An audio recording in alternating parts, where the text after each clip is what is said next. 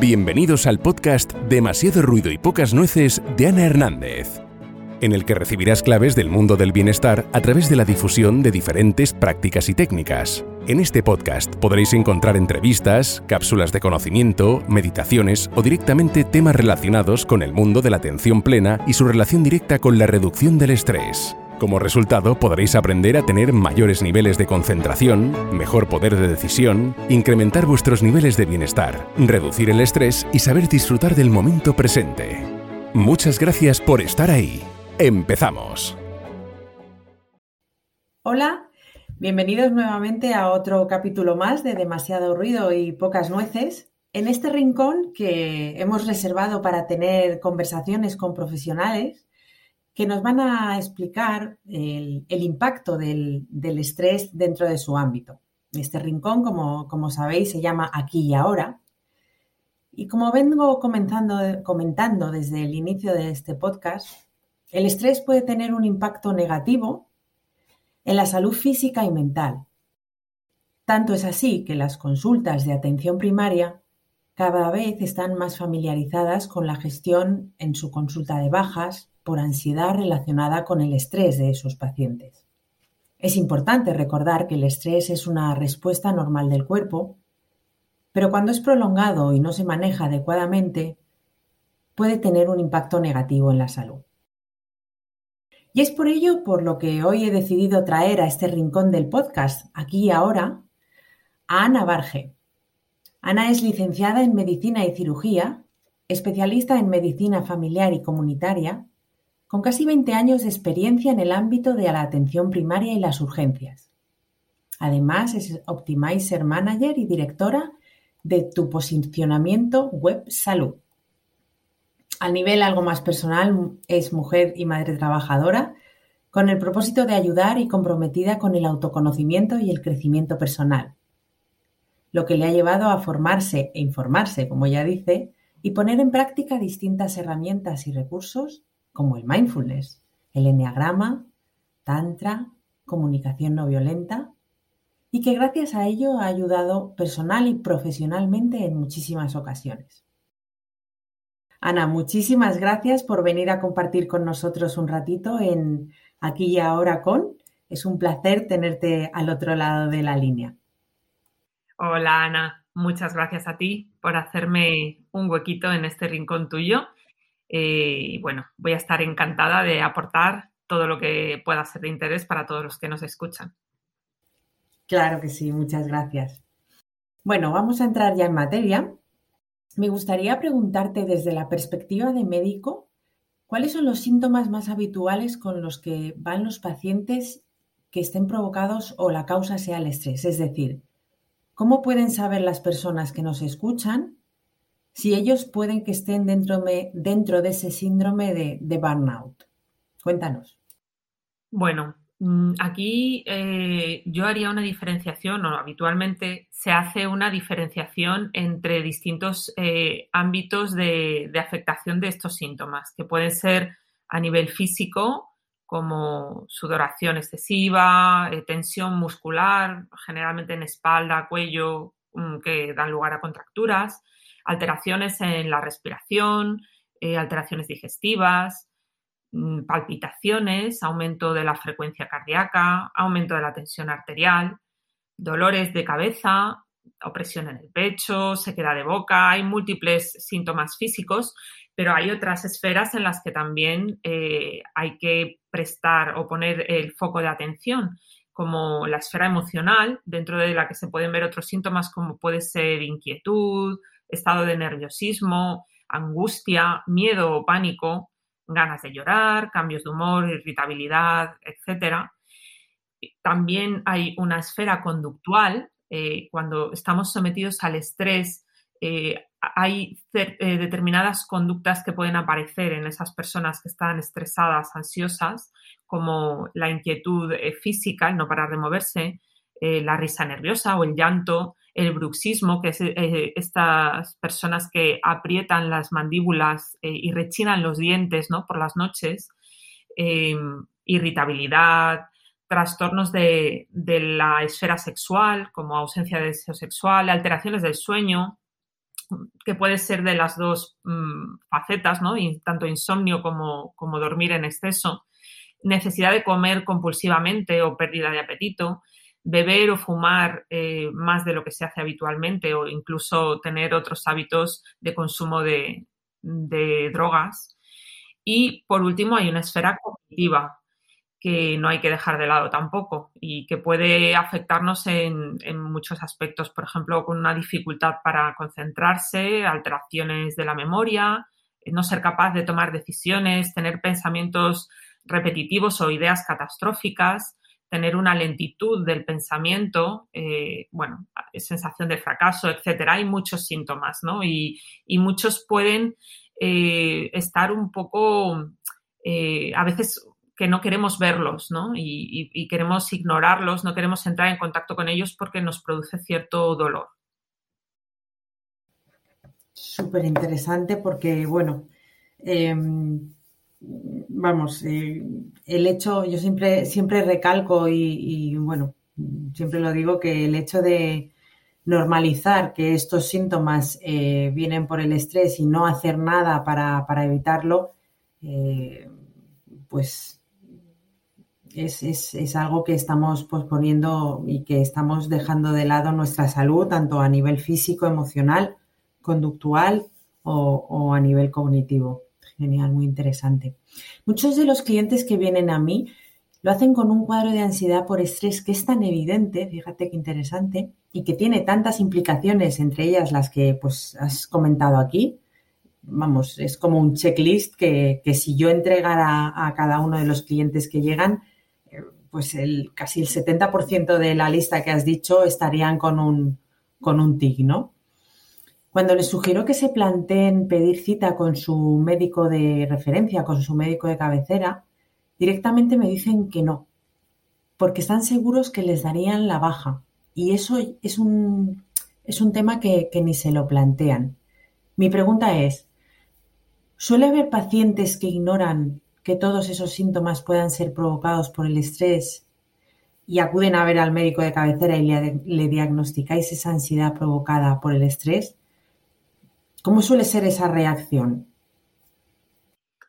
Bueno, pues bajo mi experiencia y la de otros compañeros con, que, con los que me relaciono habitualmente, eh, es, eh, no es infrecuente que la gente, eh, cuando le das este tipo de diagnóstico, Mm, tenga un efecto un poco de negación. Eh, bueno, no, esto no me puede estar pasando a mí, tiene que ser otra cosa, tiene que ser una patología física la que tenga. Es cierto que la ansiedad y el estrés, evidentemente, tiene unas consecuencias a nivel físico, porque ya hemos hablado de, algunos de los síntomas que hay y muchos de ellos son a nivel físico. Y, por supuesto, no hay que dejar de lado también la salud mental, ¿no? que también es salud.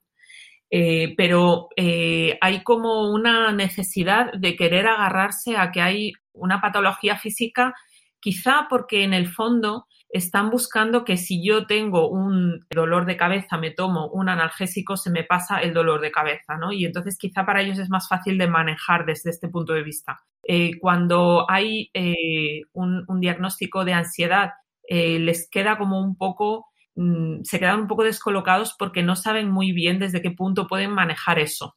No es tan sencillo como eh, me tomo algo y ya está, se me pasa y se acaba el problema, ¿no? Aquí hay que tomar acción y hay una serie de cosas que hay que hacer y cada persona eh, debe intentar tomar su responsabilidad personal en ello, ¿no? Hay cosas que una persona puede hacer y esa responsabilidad hay veces que abruma también a las personas. Y también está el hecho de que bueno, quizá no estamos muy relacionados a nivel de educación, de formación, con, lo que el estrés y la ansiedad puede suponernos, aparte de las manifestaciones que, pueda tener. Y claro, pues a veces les pilla un poco de nuevas, de, de, desconocimiento, ¿no? Uy, seguro que esta angustia que siento en el pecho es porque tengo ansiedad, a ver si va a ser un infarto, ¿no? Muchas veces nos pasa esto, que lo confunden se piensan que se van a morir, se piensan que tienen un infarto, ¿no? En una crisis de pánico aguda, en un ataque de ansiedad, eh, puede pasar esto, ¿no? Y entonces a veces les cuesta un poco, tienen como esa resistencia, ¿no? Y claro, lo más importante yo creo que es primero tomar conciencia, ¿no? Para poder tomar acción después. Claro, porque me imagino que has dicho una frase que, me ha encantado, ¿no? El, bueno, que me ha encantado, que me ha parecido muy interesante. Eh, el tema de lo que dices, si fuera un dolor específico con un remedio específico, sería mucho más fácil que decir, no, mire, eh, es que todos estos síntomas con los que usted viene a consulta obedecen a un cuadro de, ansiedad agudo o, crónico, etcétera. Y lo que has dicho tú, no saben por dónde empezar. En este caso, ¿les aconsejáis algún tipo de pauta? De, bueno, yo, yo sé que tú estás muy relacionada con el mundo del mindfulness, cosa que, que, a tus pacientes les vendrá muy bien, pero ¿hay algún tip que, que soláis ayudar, por, por dónde empezar a, estos pacientes? Bueno, en mi caso, eh, lo primero, me gustaría comentarte que ha habido como un cambio de paradigma en los últimos años, porque sí que es cierto que antiguamente eh, se ha, digamos, abusado quizás de los fármacos ansiolíticos para manejar este tipo de síntomas y este tipo de trastornos. Eh, mm, bueno, había un nerviosismo, había un insomnio, había una ansiedad y enseguida se recurría a tomar un medicamento. bueno, son medicamentos que como todos los medicamentos tienen sus efectos adversos, eh, tienen sus contraindicaciones, sus interacciones y además pues pueden crear una dependencia, una tolerancia, bueno, no, luego a veces es difícil dejarlos para algunas personas, ¿no? Sin embargo, eh, cada vez más eh, estamos viendo que hay un intento de llegar más en profundidad a, la causa del problema, ¿no? Entonces, quizás en lo que primero eh, tratamos de indagar o en lo que primero trato de indagar es qué es lo que está generando esto, ¿no? ¿Qué, ¿Cuál es el estímulo que está poniendo a esa persona en esa situación? Ese estímulo puede ser múltiples estímulos, puede ser un problema laboral, puede ser un problema familiar, puede ser una, mm, una deficiente gestión emocional, una falta de recursos, ¿no? Que muchos, muchas veces tenemos y hemos tenido muchos en ocasiones, ¿no? Entonces, lo primero que yo creo que pondría el foco es ahí, en, buscar qué hay ahí, qué hay detrás, cómo se puede llegar ahí a ese, a ese problema para poder tratar de ponerle una solución o, de, reforzar ahí algunos recursos que nos mm, permitan manejarlo de manera más adecuada. Y luego, evidentemente, hay mm, recursos eh, para poder liberar esa tensión, para poder hacer una mejor gestión de las emociones, para poder relajarse más. Y dentro de esto, bueno, pues muchos conocemos ya recursos que son ampliamente conocidos sus beneficios, ¿no? Por ejemplo, el ejercicio físico, eh, el, socializar, el, pasar tiempo de calidad, ¿no? Con nuestros seres queridos, con amigos, el poder tener un espacio, un tiempo para poder dedicarte a ti mismo. Y entonces, por ahí y por eh, el, tratar de hacer ejercicios de relajación, ponerte música relajante, etcétera, por ahí es por donde empiezo yo a abordar el control, digamos, conservador, ¿no? De, el manejo conservador de, este tipo de trastornos. Sí, sería como una toma de conciencia, ¿no? De qué, ha llevado al paciente a esa situación y, a partir de ahí ir, teniendo como una especie de plan de acción para, mitigar esos, esos efectos. Súper interesante. De hecho, yo el, máster de, intervenciones profesionales que hice tenía tres especializaciones, tres ramas. Una de ellas es la educación, eh, que ya, bueno, pues eh, la educación desde el punto de vista de que formaban a, profesores para tener primero eh, esa intervención de mindfulness en sí mismos, ¿no? Y, luego poderla llevar a las aulas. Luego tenía una rama de especialización en medicina y, de, la misma manera para un poco aplicar primero al, médico, al, al doctor, y luego llevarlo al paciente. Y, luego yo me especialicé en la, lo que es la rama de empresa, de, para, llevar equipos, eh, directivos, etcétera. O sea que, está muy orientado, ahora mismo está muy orientado el mundo del desarrollo de la atención plena, de la atención voluntaria, en, precisamente en, sanidad, educación y, empresa. O sea que genial. Bueno, Ana, y ahora me gustaría que, que me comentaras eh, ¿qué consecuencias puede llegar a tener el hecho de no gestionar el estrés y dejar que se prolongue de una manera crónica en nuestro estilo de vida? Para comprender estos efectos a largo plazo, Ana, primero me gustaría señalar la diferencia que existe entre la respuesta fisiológica al estrés y el estrés crónico. La respuesta fisiológica al estrés es una respuesta protectora, que está orientada a la supervivencia y en la que ante una situación percibida por nuestro cerebro como estresante, se desencadenan una serie de reacciones dirigidas a luchar o a huir, y en las que intervienen varios sistemas, el cerebro, en primer lugar, con la percepción de ese estímulo como estresante. El sistema nervioso autónomo, con efectos como el aumento de la frecuencia cardíaca y respiratoria, la vasoconstricción periférica, el aumento de la tensión arterial, etc. El sistema endocrino, liberándose hormonas como la adrenalina o el cortisol. Y por último, el sistema inmune, que te prepara para luchar contra virus y bacterias, prepara el organismo. Todos estos mecanismos están diseñados, como decía, para mantener la vida y recuperar un equilibrio u homeostasis interna. El problema se produce cuando el estrés percibido por nuestro cerebro se mantiene en el tiempo o bien nuestro cerebro está constantemente interpretando como estresantes los estímulos que percibe. Entonces, en ese caso, el deterioro de la salud en relación con el estrés crónico es el resultado del proceso permanente de comunicación multidireccional a través del cerebro con el estrés percibido, el sistema nervioso autónomo, el sistema endocrino y el sistema inmune. De hecho, está científicamente establecido que este impacto negativo propicia el desarrollo de un significativo número de enfermedades de carácter sistémico, como por ejemplo la inflamación crónica, la artritis reumatoide, la fibromialgia, la fatiga de las glándulas suprarrenales, las enfermedades cardiovasculares, la hipertensión, la diabetes tipo 2, la obesidad, el síndrome metabólico, el asma, el cáncer, la depresión y otras enfermedades inmunosupresoras. Y tampoco hay que olvidar, como comentaba anteriormente, que el estado de estrés crónico facilita a su vez estilos de vida poco saludables, que también contribuyen a empeorar la propia situación de estrés y a producir un mayor deterioro físico, psicológico y social. Hablamos de estilos de vida que fomentan el uso excesivo de alcohol, el consumo de tabaco y drogas, y un consumo elevado de calorías.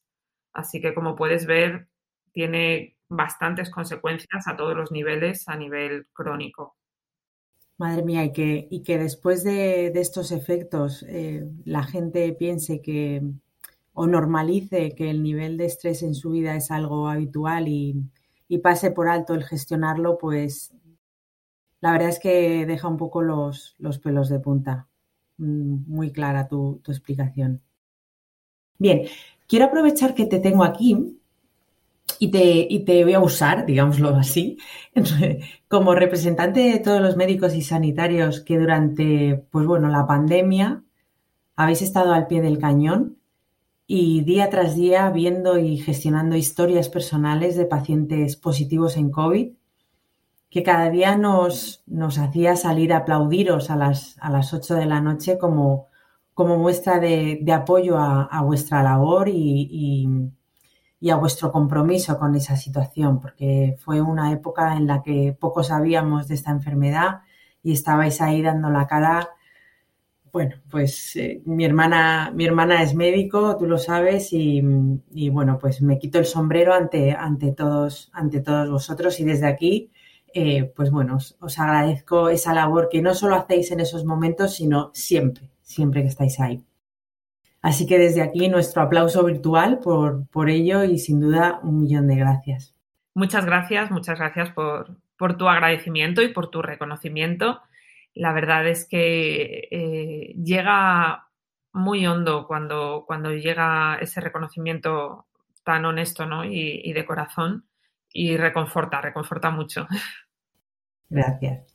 Bueno, volviendo a entrar en materia, se comenta que aquellas personas que pasaron el, el, COVID en la etapa muy inicial, estoy hablando un poco al principio, y que salieron de ese positivo, pero que lo pasaron muy mal en ese positivo, que incluso llegaron a estar ingresados, etcétera, eso les provocó tal grado de estrés, pensar que, por ejemplo, podían morir, o, simplemente la incertidumbre de, de todo lo que estaba pasando, que ese estrés provocado por el miedo le generó una serie de efectos secundarios que están todavía en proceso de salir de él.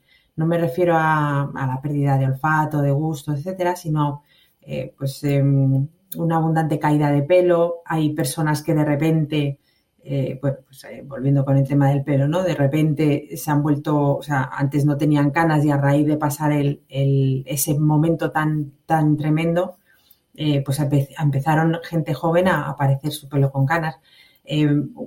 O, bueno, que, todavía su mente está anclada en ese miedo que pasaron. ¿Qué nos puedes contar al, respecto? Pues sí, Ana, como tú decías, bueno, millones de personas han sobrevivido a la hospitalización por COVID-19 y para la mayoría los síntomas físicos agudos han desaparecido pero muchos continúan soportando el trauma emocional y psicológico que, conlleva haber padecido esta enfermedad.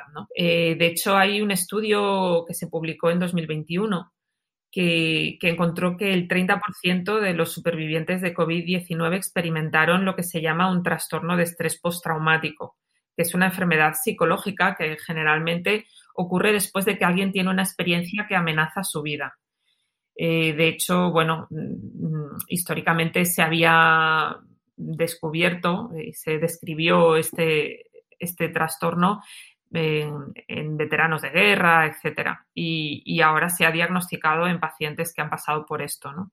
Eh, si no se trata, este trastorno de estrés postraumático tiene el potencial de convertir una recuperación esperanzadora, es sea, que alguien sale y sobrevive ¿no? y pasa por una situación eh, bueno, vital muy delicada, que lo tiene al borde de la muerte, pues esa recuperación esperanzadora puede llegar a convertirse en una pesadilla viviente, porque como decías, este trastorno de salud mental eh, hace que la persona experimente pensamientos, flashbacks y pesadillas que golpean eh, y devuelven a la persona al momento del trauma. y bueno, volver a experimentar estos recuerdos pues les provoca ataques de pánico, problemas para dormir y tiene también eh, manifestaciones físicas, ¿no? Como decías, pues eh, caída del cabello, alteraciones del, sistema inmune eh, por defecto o por exceso, ¿vale? Entonces hay estudios que, que apuntan que pacientes que presentaron más cantidad de síntomas de COVID han desarrollado más frecuentemente un trastorno de estrés postraumático. O sea que ahí hay una relación. Y, bueno, pues este, este trastorno hace que las personas eviten determinadas situaciones que asocian con el trauma y que pueden desencadenarles estas eh, situaciones, estas sensaciones de pánico y de ansiedad. Y, bueno, pues mm, hay que intentar eh, diagnosticarlo lo antes posible eh, si es posible mm, hacer un, trabajo mm, de prevención de, pacientes que han estado en, circunstancias eh, muy duras, pues eh, hay que hacer una atención psicológica mm, de prevención para poder adelantarse a esto y, poder manejarlo de la manera más adecuada para que no le suponga eh, una alteración de su vida diaria a, las personas que, están en estas situaciones. Madre mía, el poder de la mente, ¿eh? como el poder de, hacer esos flashbacks y volver a pasarlo mal. Es que es, que es, una, es una pena. Bien, hablamos de los pacientes, pero imagino, bueno, imagino, doy, por hecho que el sector de profesionales dedicados al mundo sanitario también habéis tenido vuestros niveles de estrés algo tocados ya no solo por, la cantidad de trabajo que, tenéis, sino porque al estar trabajando de manera directa con, el dolor de los pacientes, me imagino que muchas veces os llevaréis el trabajo a casa e incluso no podréis desconectar. ¿Esto es, esto es así? Pues sí, evidentemente esta situación ha constituido un gran reto para toda la sociedad y, bueno, mm, tiene múltiples caras, ¿no? múltiples facetas. Eh, como profesionales, mm, desde mi experiencia y analizando un poco todo lo compartido con, muchos compañeros, eh, yo diría que además de todos los efectos que esta pandemia ha tenido en general, pues en el caso de los sanitarios en particular ha ido un poco más allá, porque muchos de nosotros hemos sentido en algún momento el peso de la responsabilidad, el miedo por nosotros mismos y nuestras familias, en ocasiones el aislamiento, la presión de aprender contra reloj y trabajar a veces en la incertidumbre y con recursos inadecuados, la impotencia de no poder hacer más, ¿no? En muchos casos, el dolor de esas familias que, pues, que no podían despedirse, que estaban en situaciones difíciles, ¿no? Y también nosotros hemos enfermado o hemos perdido a seres queridos, ¿no?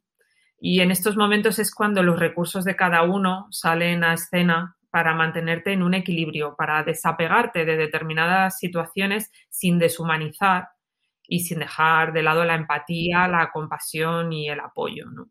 Sí, el, famoso estrés empático ¿no? que, se, que se comenta del, del sector sanitario. Bueno, antes he adelantado que tú eres una persona que, bueno, pues que tiene sus herramientas de, crecimiento personal porque te, has, te has interesado por, aprenderlas y demás. Yo quería preguntarte desde tu punto de vista, tanto profesional como madre que eres, como, como mujer, ¿en qué te ha podido ayudar el, el hecho de practicar mindfulness en tu vida? Pues a mí me ha ayudado en todo eh, yo entré en contacto con el mindfulness por primera vez eh, hace como eh, nueve años.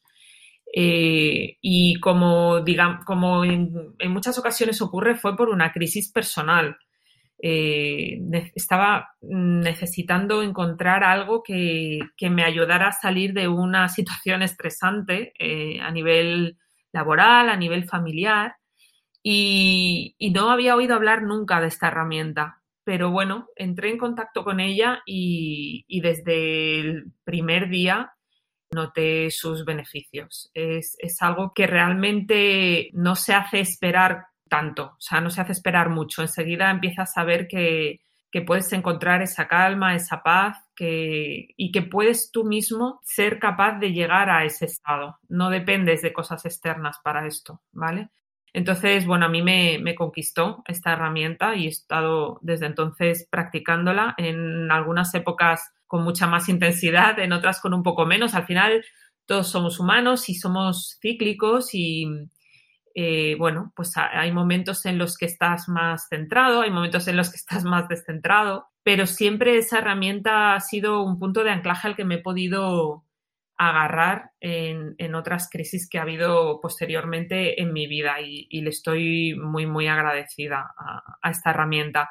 Eso además me abrió el camino de, entrar en contacto con otras herramientas que también eh, han sido recursos importantes para mí, ¿no? En estos momentos y, por ejemplo, cuando se inició la pandemia, ¿no? Que afortunadamente yo partí ahí de un buen momento estaba bastante centrada y lo que hice fue tratar de mantenerme ahí mediante recursos pues como esto, como el mindfulness, como la práctica habitual de ejercicio físico, como el autoconocimiento a través del enneagrama, que me ha ayudado también muchísimo a conocerme más, eh, también a través de la comunicación no violenta, ayuda mucho a, conocerse a uno mismo también y a, a ser más empático con uno mismo, a tratarte mejor, a tratar mejor a los demás y a tener mejores relaciones. Y bueno, pues todos estos son recursos que junto con otros más ampliamente conocidos, ¿no? Como la música, el baile, el sentido del humor, pues eh, han ayudado a que estos momentos de pandemia hayan sido un poco más fáciles de sobrellevar. Sin perder de vista, por supuesto, el, conseguir vivir en coherencia con el propósito profundo de cada uno, ¿no? Que en el caso de, de muchos sanitarios, por ejemplo, pasa por querer ayudar y contribuir a la vida de los demás. Y bueno, pues eh, aunque en, algunos casos, eh, como todos somos humanos y, no siempre ha sido posible conseguir esto, ¿no? En ocasiones ha sido difícil eh, e incluso algunos mm, compañeros ¿no? han llegado a hacerse un nuevo planteamiento de vida y han cambiado de hábitos o, incluso han decidido dar un giro profesional o ampliar sus horizontes. ¿no? Pero para muchos yo creo que ha supuesto el poder eh, ir un poco más allá, de, ver un poco más qué, queremos y cómo podemos sentirnos más felices. Súper interesante, Ana. Y no puedo estar más de acuerdo contigo que, la práctica de del mindfulness no solo te ayuda a salir de, de momentos críticos o reducción de regulación de, ciertas crisis, sino que además te ayuda a centrarte y a, tomar conciencia de si donde estás es donde quieres estar o, quieres ir un paso más allá, pues un poco con ese propósito de vida. Y gracias a esa toma de conciencia también es cuando de repente pues te das cuenta que, hay herramientas que no dispones de ellas y que, y que necesitas eh, ampliar, ¿no? No puedo estar más de acuerdo contigo. Además, entras en un, en un ciclo que empiezas a, aprender cosas y dices, madre mía, cuanto más aprendo, menos sé. sí, sí, sí, súper interesante. Muchas, muchas gracias. Bueno, antes de, antes de finalizar la entrevista, me gustaría eh, preguntarte o que, o que nos dejaras un tip o un consejo para, para todas las personas que nos están escuchando ¿Qué les dirías desde tu perspectiva médica acerca de la gestión del estrés? Bueno, eh, en primer lugar creo que es básico cultivar el autoconocimiento.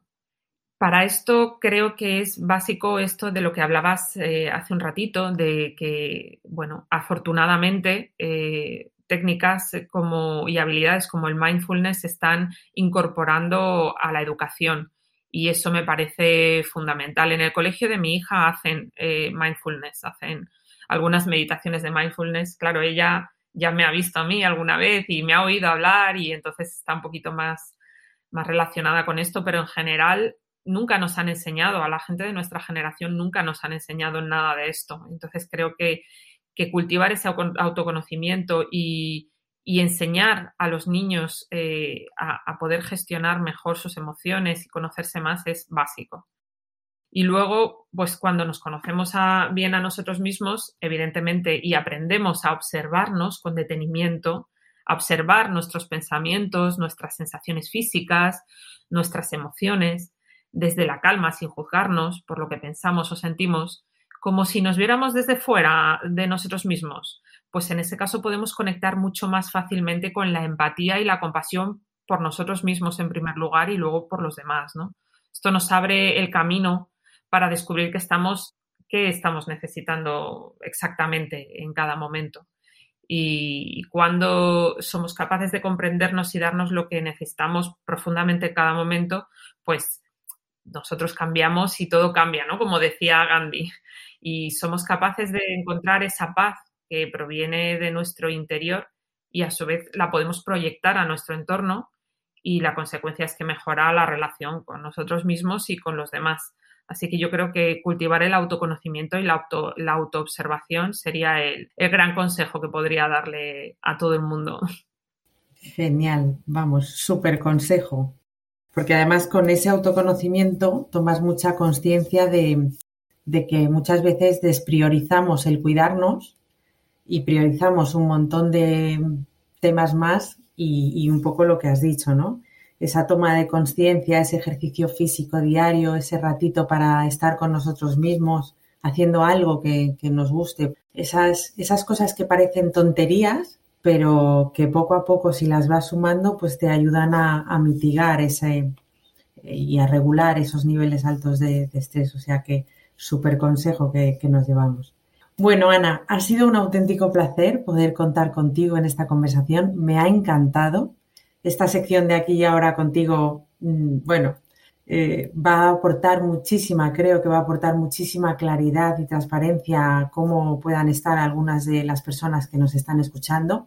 Me ha encantado escucharte decir que eh, que es posible salir de ese, de ese bucle mental provocado por la, por la ansiedad, que hay herramientas y que aquí tienes tu rincón, que cada vez que te apetezca eh, compartir algo con, nosotros, con, mi, audiencia, eh, de demasiados ruidos, pocas nueces, tienes las puertas más que abiertas y serás muy bienvenida para que, para que nos cuentes. Así que Espero que a la audiencia le haya resultado tan interesante como a mí.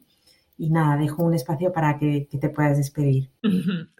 Pues muchas gracias a ti, Ana. Para mí también ha sido un auténtico placer hablar contigo. Se me ha hecho muy cortito Y bueno, te doy las gracias por, invitarme a, compartir tu espacio, tu rincón y también te agradezco mucho tu gran labor de divulgación que creo que es tan importante eh, siempre y en estos tiempos en particular todavía más. Así que muchas gracias por, esa gran aportación que haces a, a todos, ¿no? Muchas gracias, Ana. Muchísimas gracias eh, por haber llegado hasta, hasta el final de este capítulo. Como, como, habéis podido ver, los efectos del estrés, no solo en la salud mental, sino también en la física, hace que, que baje mucho el nivel de, bienestar de nuestro día a día y, esto haga que, que, no disfrutemos de la vida como, como se merece. Quiero aprovechar para recordaros que el próximo día 10 de marzo da inicio el retiro de fin de semana que haremos a unos escasos kilómetros de Madrid, a unos 50 minutos de Madrid, en la finca La Machota, donde mm, estaremos durante 48 horas haciendo un plan de acción para salir de, esa, de ese bucle del, estrés en el que estamos metidos, no solo en la, en la frenética eh, vida cotidiana en la que estamos inmersos, sino también ese ese impasse mental para, para parar y aclarar un poco siguientes pasos para la estación de la, de la primavera que, que está por llegar. Os invito a que os planteéis el hecho de acompañarme ese fin de semana. Os garantizo que será un fin de semana muy, muy, muy rico en contenido. Y cualquier duda que tengáis al respecto podéis contactar conmigo a través de, mis redes sociales o de mi página web o, escribiéndome un WhatsApp al, teléfono. Muchísimas gracias, insisto, por, por estar siempre ahí al otro lado de la línea y seguimos adelante. Un abrazo y hasta la próxima. Hasta aquí el capítulo de hoy del podcast Demasiado ruido y pocas nueces. Una de las cosas que más motivan es poder recibir una palabra o una reflexión acerca de si el capítulo te ha resultado interesante o si hay algún tema en concreto que te gustaría que fuera tratado como contenido en él. Para ello puedes hacerlo en la web www.anhernandez.me en el apartado de mi podcast. Os esperamos en la siguiente entrega del podcast. Hasta pronto.